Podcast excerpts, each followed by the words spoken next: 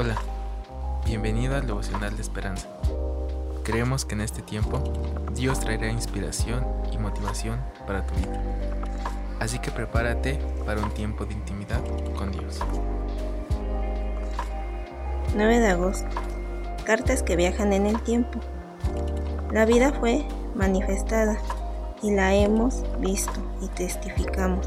Y os anunciará la vida eterna. Primera de Juan 1, versículo 2. Más de un millón de jóvenes participan cada año en el concurso internacional de cartas.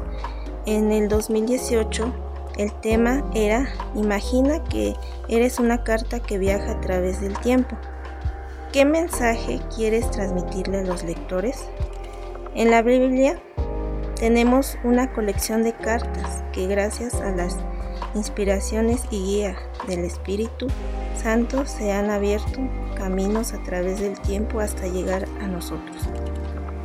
A medida que la iglesia cristiana crecía, los discípulos de Jesús escribían cartas a la iglesia de Europa y Asia Menor para ayudar a los creyentes a entender sobre la nueva vida en Cristo. Y muchas de esas cartas están recopiladas en la Biblia que leemos hoy.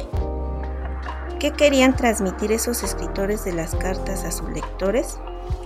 En su primera carta, Juan explica que están escribiendo sobre lo que era desde el principio, lo que oímos, lo que hemos visto con nuestros ojos, lo que hemos contemplado y palparon nuestras manos.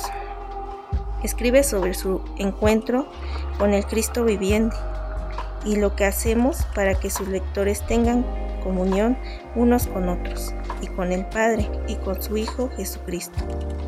Al tener esa comunión se completa nuestro gozo. Las cartas de la Biblia nos vinculan en una comunión que trasciende el tiempo, comunión con el Dios eterno.